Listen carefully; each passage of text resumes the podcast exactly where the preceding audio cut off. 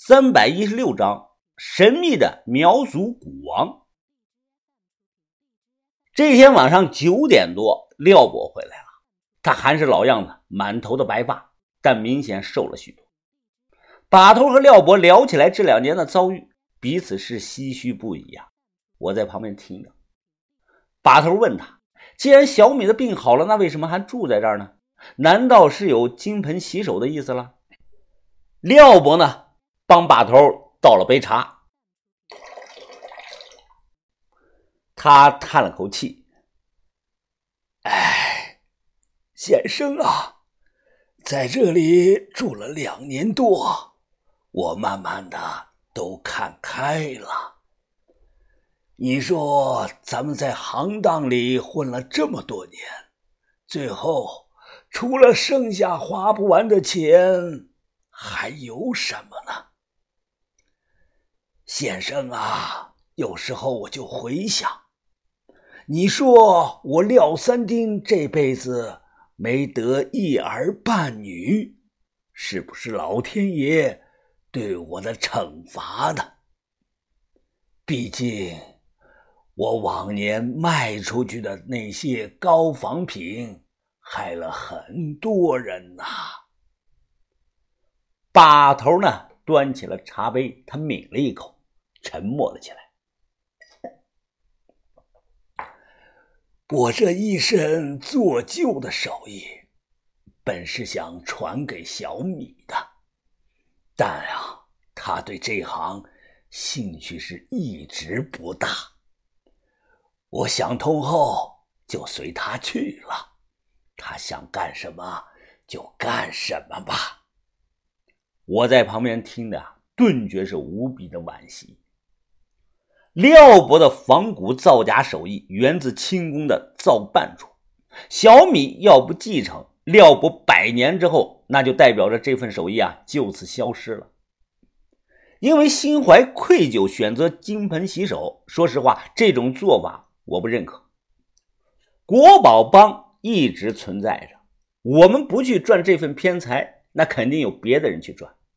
很多人想靠这个捡漏发大财。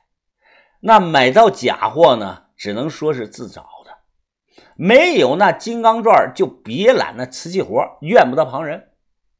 把头听后笑了，哈哈哈哈廖老弟呀，那我以后要有个什么需要修补的东西，还能不能来找你帮忙啊？廖伯点了点头，啊，这个没问题啊。只要先生你把东西送来，我就帮你修。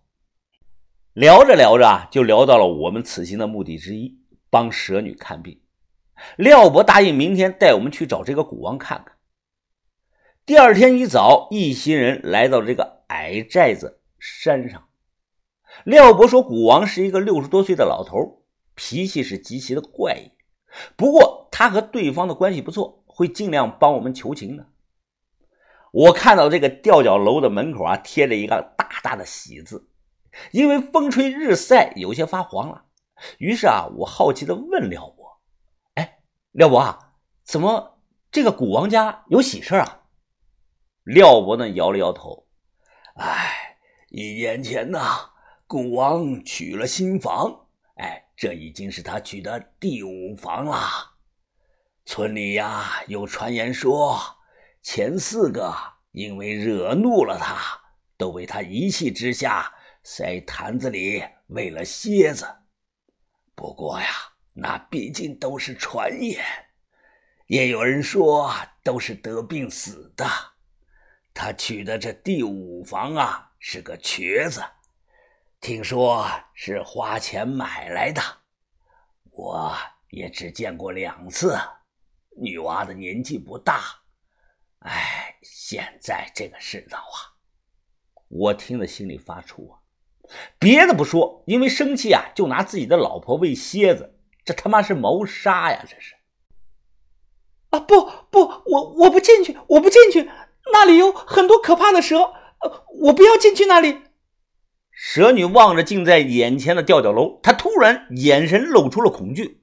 大声的说：“古王家有很多可怕的蛇，自己不过去。”我轻声的安慰他：“哎，别怕，一切都是为了治你的病啊，有我在，没什么好怕的，我会保护你的啊。”不知怎么了，蛇女是浑身发抖不止，她声音发颤了：“呃，向向向大哥，我我看到了蛇眼睛，是很可怕的蛇，我害怕的，我害怕的。”我只能不住的安慰：“啊，别怕，别怕，没有蛇的。”此时，那个小米他皱起了眉头。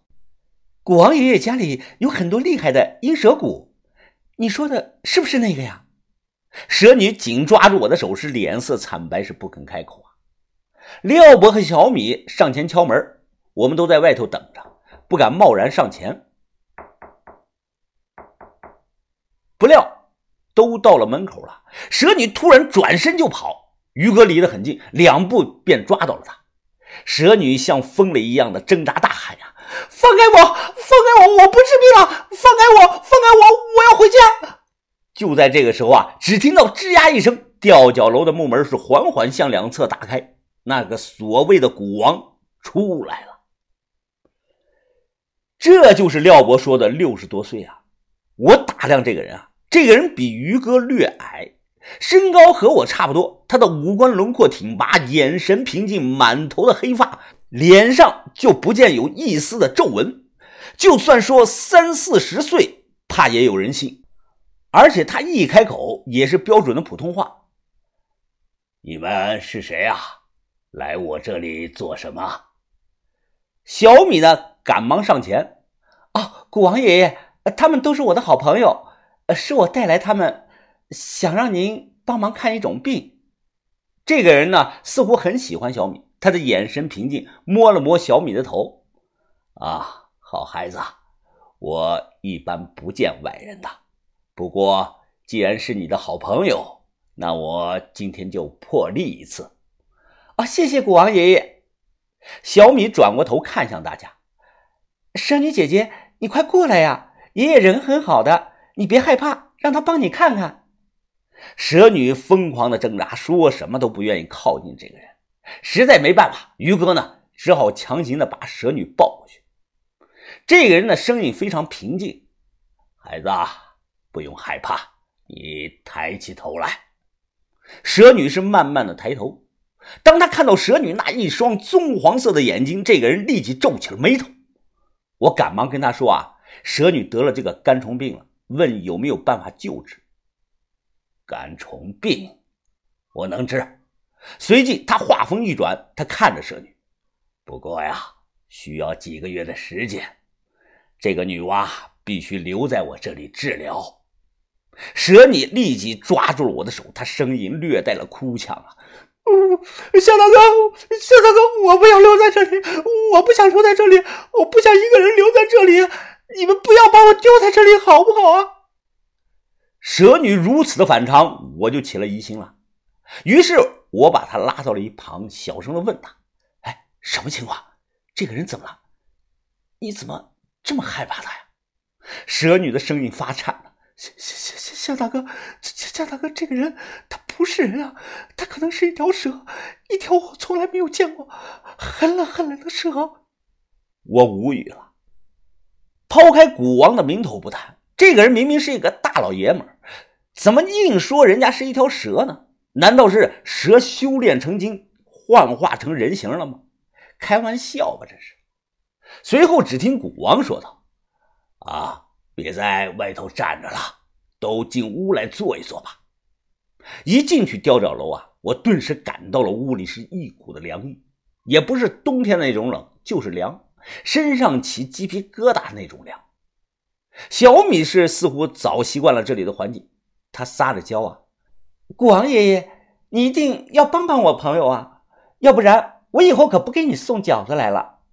哈哈哈哈！好孩子，好孩子，你这是威胁我呀？人家才不敢威胁你呢。